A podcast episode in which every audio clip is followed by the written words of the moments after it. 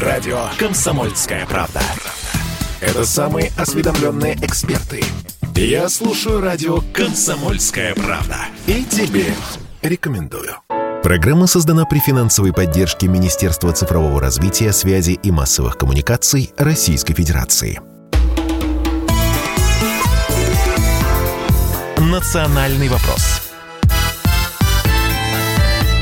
студии Андрей Баранов. И Елена Афонина. Да, и мы сейчас обсуждали очень важную, как выяснилось, для наших радиослушателей тему. Откликов очень много. Э, мы пытались понять, кто же может защитить миллионы русских на осколках э, бывшего Советского Союза. Вот просто для понимания, в ближнем зарубежье, ну, вот теперь называют так, отколовшиеся республики СССР, проживали на вот тот момент распада 25 миллионов человек, которые по переписи 1989 года называли себя русскими. Вот что теперь, Андрей Михайлович? Ну, теперь вот возьмем просто несколько республик республик. В Азербайджане из 392 тысяч осталось 119 русских тысяч. В Армении с 51,5 тысячи 11 тысяч всего. Смотрите, какое падение в разы. В Грузии из 341 тысячи только 26 тысяч 400 человек. В Таджикистане из 388 тысяч русских осталось 35 тысяч человек. Украина. Украина наша. Близкая родная.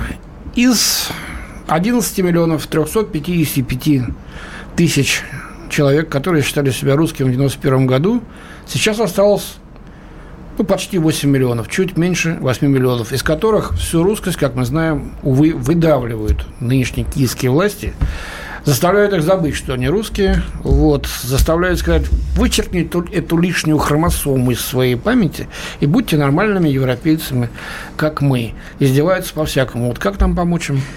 Ну вот давайте, собственно, этот вопрос э, и обсудим с э, нашими уважаемыми экспертами. На связи с нами политолог, обозреватель МИА «Россия» сегодня Ростислав Ищенко. Ростислав Владимирович, здравствуйте. Добрый день. И а, в студии с нами специальный корреспондент «Комсомольской правды» Дмитрий Стешин. Дим, приветствуем тебя. Здравствуй. Ну вот, наверное, этот вопрос я сначала хочу, э, Андрей Михайлович, тебе задать.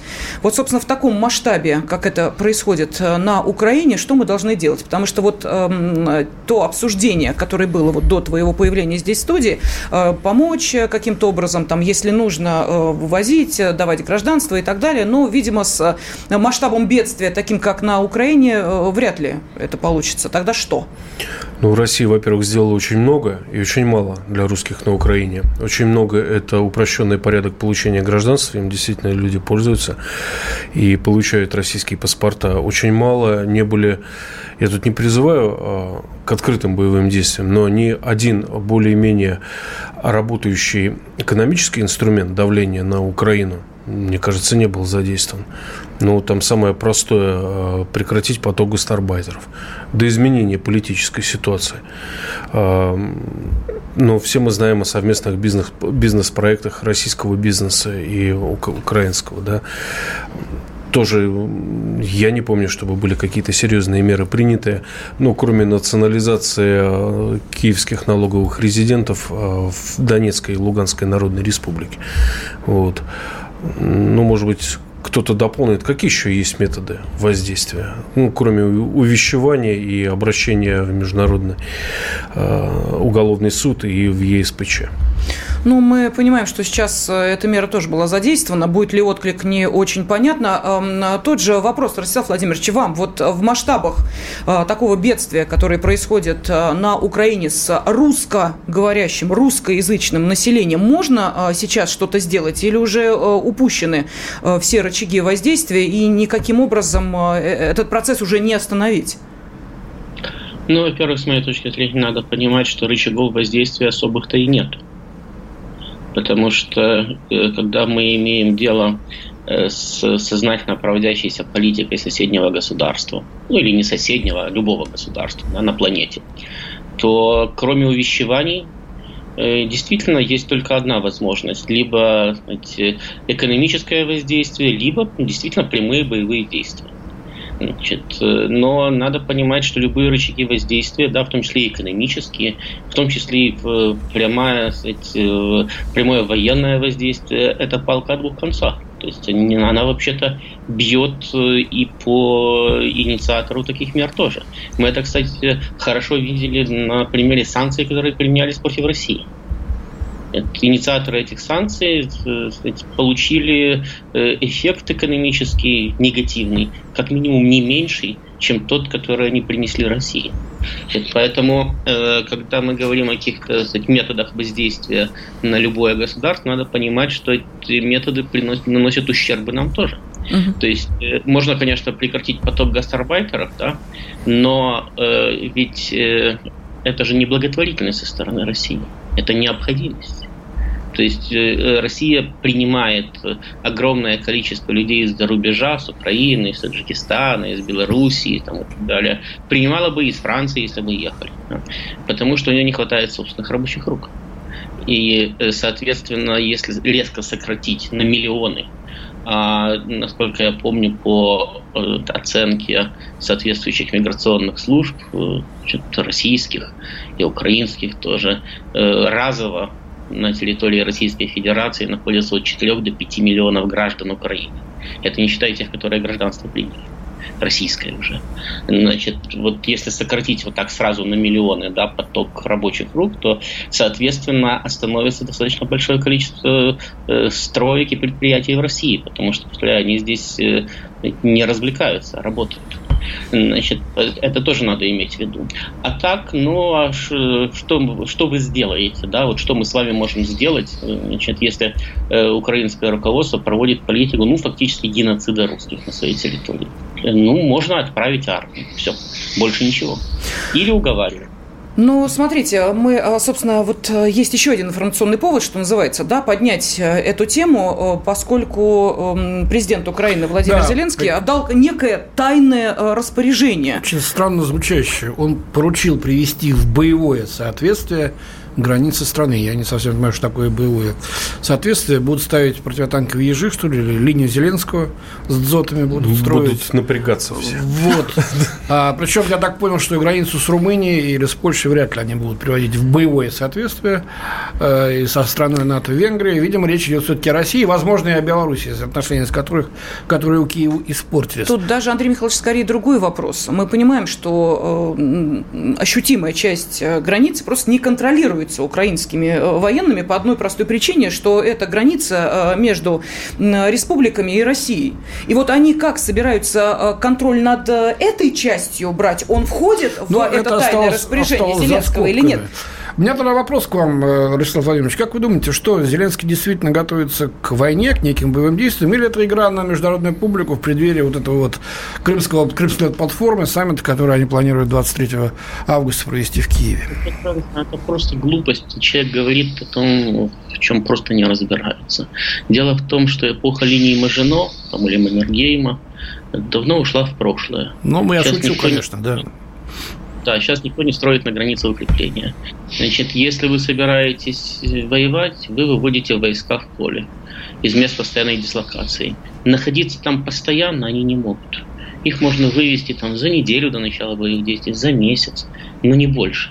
А потом вы их опять убираете назад, если война не началась. То есть, что собирается делать Зеленский со своими границами, значит, я не совсем понимаю. Вот э, Яценюк когда-то там э, ямку копал и забор строил. Ну, яму не докопал, забор не достроил, значит, но вот таким вот образом он их приводил в боевое соответствие. Тоже он э, боролся таким образом с российской агрессией. Значит, что собирается делать э, Зеленский, мне в принципе непонятно.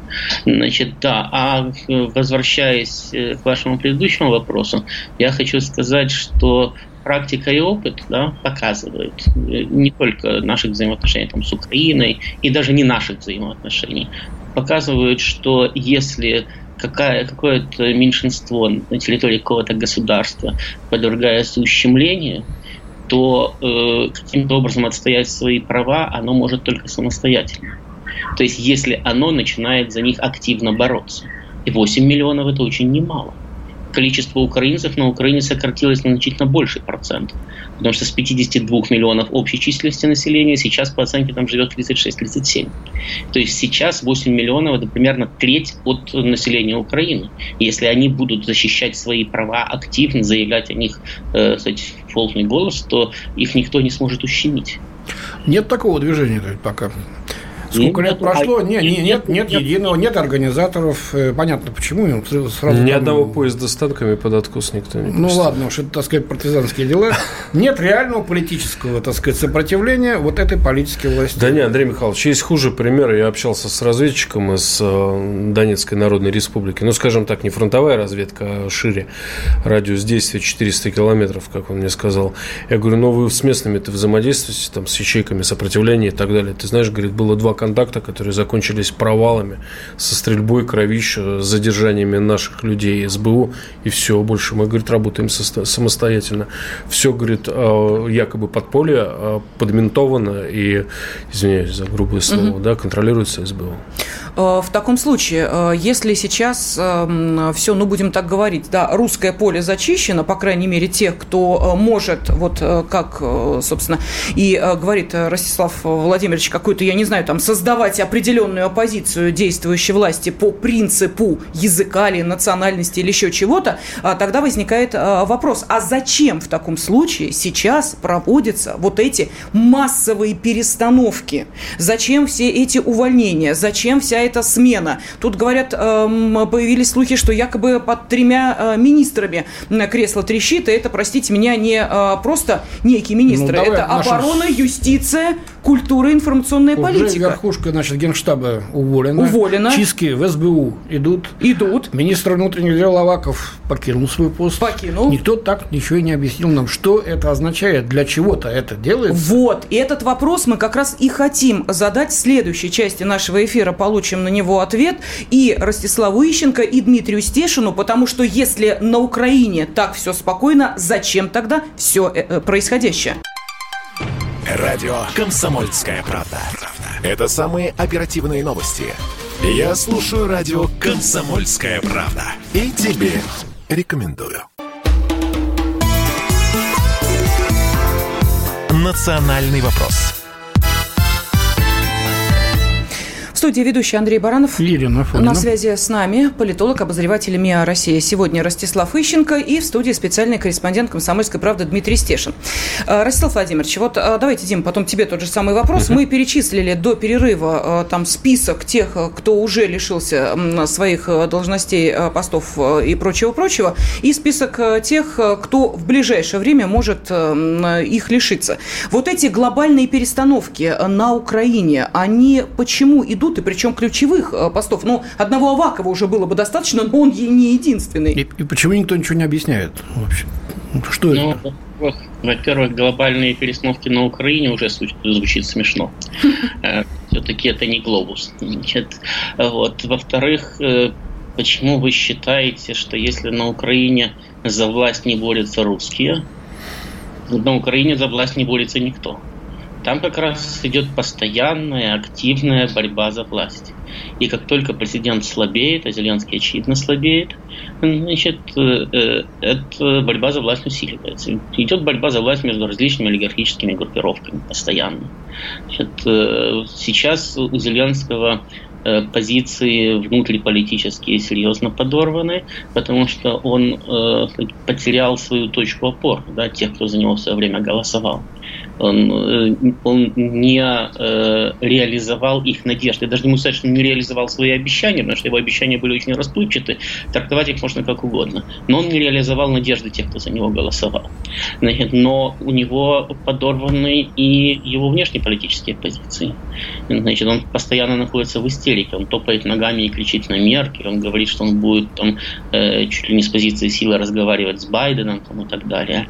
Э, ну, очевидно, что э, сейчас и западноевропейские союзники Украины, можно уже сказать бывшие, и американские союзники Украины, тоже можно сказать уже бывшие, как минимум к Зеленскому, как к президенту, относятся негативно. Но послушайте, Байден э, не может полтора месяца найти время, чтобы принять Зеленского, но при этом он находит время, чтобы принять Тихановскую которая по сравнению с Зеленским, можно сказать, вообще-то Вообще никто, да, и звать никак, кроме того, что Светлана Тихановская. Все.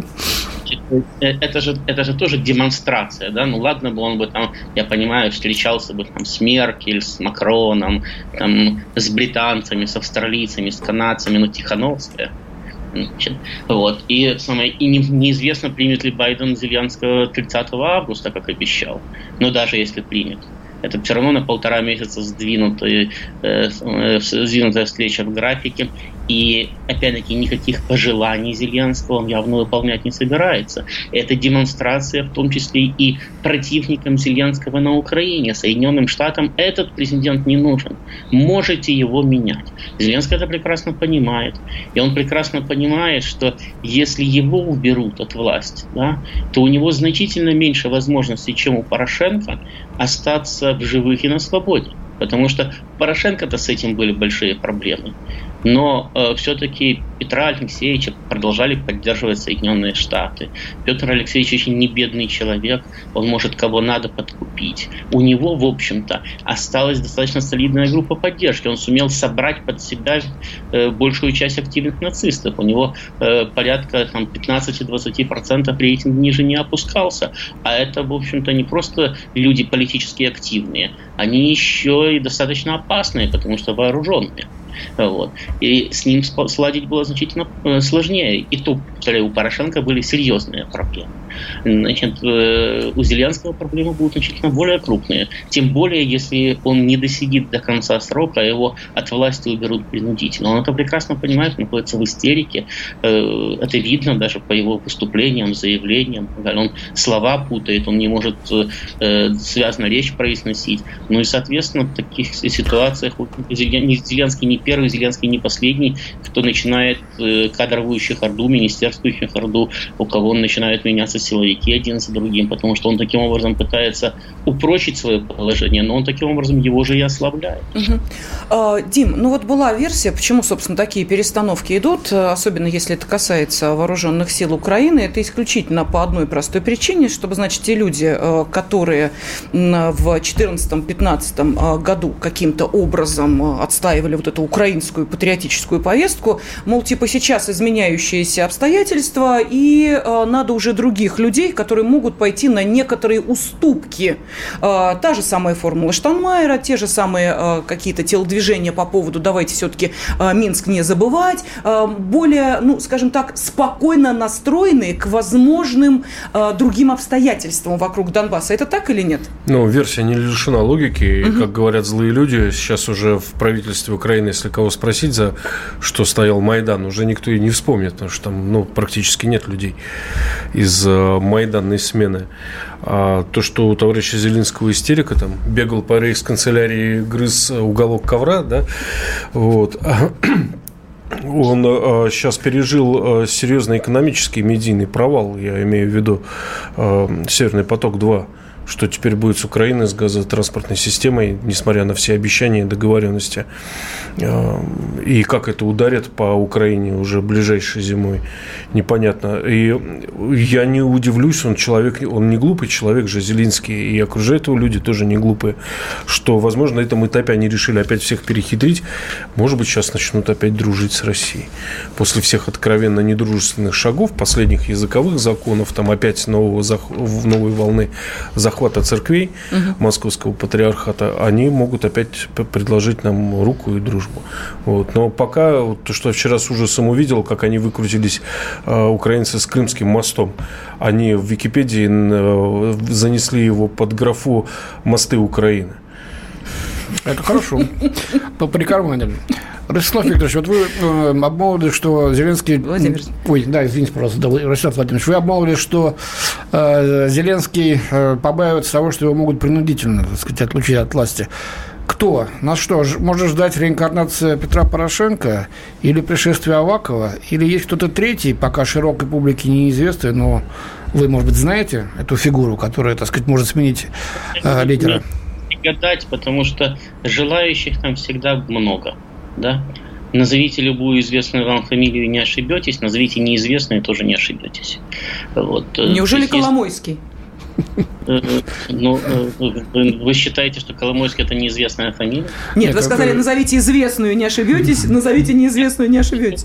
Коломойский, пожалуйста, если, если вы считаете, что Ахметов не задумывается о том, как сохранить контроль над властью, когда уйдет Зеленский, задумывается, и Коломойский задумывается, и Пинчук задумывается, э, значит, и у Фирташа с Левочкиным проблемы, значит, с властью Зеленского, и у других, да, и Аваков тоже думает, как сохранить себя, когда сказать, власть будет меняться, там, и другие тоже. Даже ближайшее окружение Зеленского об этом должно как минимум думать, потому что Зеленские приходят и уходят, а их интересы э, остаются. И э, вот вы тут обсуждали эту самую проблему замены в украинской армейской верхушке для того, чтобы получить возможность э, э, договариваться с Россией, ну, знаете, это смешно. Во-первых, посмотрите, кого назначили. Это те же люди, которые воевали в том же Донбассе. И даже воевали более эффективно, чем те, которых сняли. А во-вторых, э, украинских генералов мало волнует, с кем будет договариваться украинская власть. Их волнует собственная хлюшка и возможность распродавать э, военное имущество и зарабатывать на армии. Если у них эту возможность не заберут, договаривайтесь с кем угодно. С Россией, с Соединенными Штатами, хоть с Гренландией или с Антарктидой. Они протестовать не будут. Вот. Э, поэтому, если Зеленскому понадобится э, по какой-то причине он решит договориться с Россией, то оппозиция ему будет не в э, вооруженных силах и даже вряд ли в МВД. Значит, еще в спецслужбах может быть, но они тоже будут сидеть тихо значит, и э, бороться с ним своими подковерными методами. И оппозиция Зеленского тогда будет скорее в политических и в культурных кругах, которые действительно боятся э, изменения вот этой своего сказать, европейского вектора, потому что они на русофобии зарабатывают. Вот они живут русофобией. Значит, а генералы живут с распродажи военного имущества. Им наоборот. Каждый очередной разворот позволяет разворовывать склады все интенсивнее и интенсивнее. Потому что когда спросят где, они скажут, натовцы уходили, все с собой забрали. Ну что, тогда есть одно объяснение. Готовиться к боевым действиям. Кто, Украина? Да. Почему, почему к боевым действиям? Я еще раз говорю, что Зеленский пытается, да, вот он, находясь э, в состоянии эти истерики, в состоянии постоянного страха, он пытается э, заменить, э, не заменить, а пытается укрепить э, свою силовую составляющую. Для этого он, так сказать, назначает новых генералов, новых командующих по принципу «я его назначил, да, я его сделал большим человеком, он мне будет верен, он будет отстаивать мои интересы». На самом деле это не так. То есть любой другой Э, любой назначенный им генерал, опять-таки, будет беспокоиться о своих интересах и с удовольствием продаст того же самого Зеленского. Более того, понимая, что началась министерская чехарда, для того, чтобы ее остановить, те же самые генералы опасаясь уже за свою должность, будут как раз очень даже настроены на то, чтобы э, заменить Зеленского кем-нибудь другим. Но Зеленский этого не понимает. Он сейчас он потерял связь с реальностью. И э, если вы обратитесь к истории, да, то подобного рода мероприятия неоднократно проходили э, слабые э, политики, чувствующие угрозу своей власти, неоднократно проводили подобного рода мероприятия. Я не буду напоминать э, министерскую чехарду последних месяцев Николая II, я вам напомню Павла Первого который тоже постоянно... Да, были, были в истории примерно. Спасибо. Политолог, обозреватель МИА России сегодня Ростислав Ищенко и спецкор «Комсомольской правды» Дмитрий Стешин были с нами в эфире. Андрей Баранов. Елена Апонина. Спасибо. Национальный вопрос.